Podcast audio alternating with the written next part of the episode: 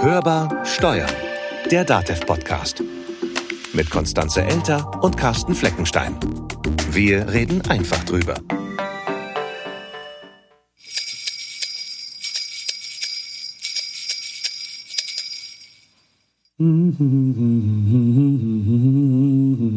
Oh, wir sind ja schon auf Sendung. Du bist schon arg in Weihnachtsstimmung, merke ich, oder? Ja, es ist kurz vor Weihnachten, kurz Ist- vor Heiligabend. Ist schon der 19. Dezember heute.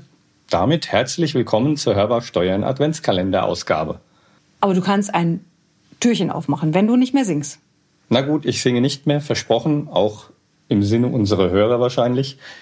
Ich mach mal auf.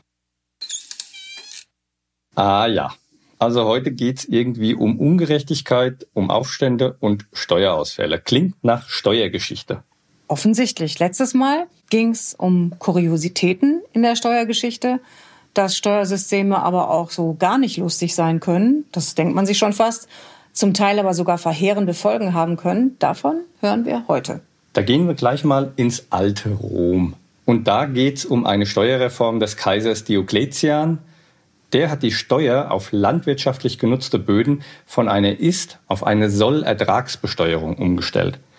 Heißt, Landpächter wurden nicht mehr nach dem besteuert, was der Boden tatsächlich hergibt, sondern wurden pauschal besteuert. Also was er hergeben könnte, quasi. Genau. Das Problem dabei war die Ernte jetzt mal verhagelt oder irgendwie anders unbrauchbar, hatte der Bauer kaum genug fürs eigene Überleben und musste die gleiche Steuer bezahlen wie in einem guten Jahr.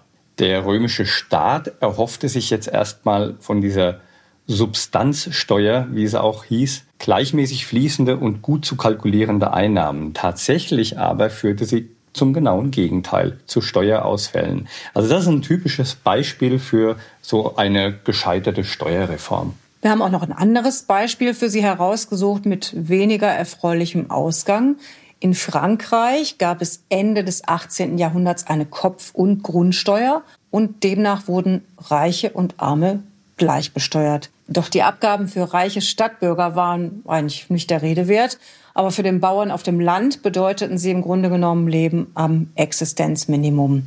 Das ist auch so ein Beispiel, die eine relativ logische Konsequenz zeigt eines solchen ungerechten Systems, wenn die unterste soziale Schicht, heute würde man wahrscheinlich sagen Prekariat, den Druck nicht standhält, die Abgaben, die man leisten müsste, also nicht leisten kann, dann gibt es meistens Protest und Aufstände. Bestes Beispiel Französische Revolution. Was hat man daraus gelernt? Also im Zuge dessen oder auch dadurch, dass man gemerkt hat, man kann jetzt eigentlich nicht mehr so vorgehen, haben sich auch viele Philosophen und Politik- und Wirtschaftstheoretiker darüber Gedanken gemacht und haben die Forderung nach einem gerechteren Steuersystem sozusagen theoretisch beleuchtet. Einer der ersten war Adam Smith. Der hat ja im 18. Jahrhundert über eine gerechte Verteilung der Steuern auf das Volk sich Gedanken gemacht. Und sein Grundgedanke war eben der, dass Menschen nur so viel Steuern bezahlen, dass sie selbst noch genug zum Leben haben. Eigentlich gar nicht so dumm. Ja, denn nur dann ist auch gewährleistet, dass der Mensch weiterhin wirtschaftlich tätig war. Also es war schon nicht so ganz der, ja, ich sage jetzt mal, der humanistische Gedanke ne, oder der mitmenschliche Gedanke dahinter, sondern es ging ihm auch schon darum, dass die Leute weiterhin arbeiten und auch genug Geld verdienen, um Steuern zu zahlen. Preußen zum Beispiel verdanken wir aber auch einen wichtigen Impuls in Richtung gerechtes Steuersystem. Was weißt du darüber? Ja, da ging es vor allen Dingen darum, eine einheitliche Einkommensbesteuerung hinzubekommen. Demnach sollte jeder Bürger im Land nach Höhe seines Einkommens Steuern zahlen. Das hört sich für uns heute total normal an, aber es war damals ein Meilenstein auf dem Weg zur Steuergerechtigkeit. Aber eins können wir daraus ablesen, wir führen auch heute noch das System der Einkommensteuer. Und den Streit über die Steuer, den haben wir heute auch immer noch. Das war Hörbar Steuern, der DATEV-Podcast. Wie immer, abonnieren Sie uns, teilen Sie uns, empfehlen Sie uns weiter. Das freut uns. Und wir freuen uns auch, wenn Sie uns eine Mail schicken mit Advents- oder Weihnachtswünschen oder was immer Sie uns sagen möchten. Das Ganze unter podcast.datev.de oder Sie greifen zum Hörertelefon.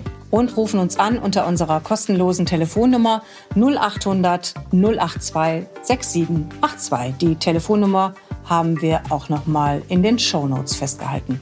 Mein Name ist Konstanze Elter. Und mein Name ist Carsten Fleckenstein. Wir wünschen Ihnen eine schöne Adventszeit. Bleiben Sie optimistisch. Und hören Sie wieder rein. Hörbar Steuern. Der DATEV-Podcast.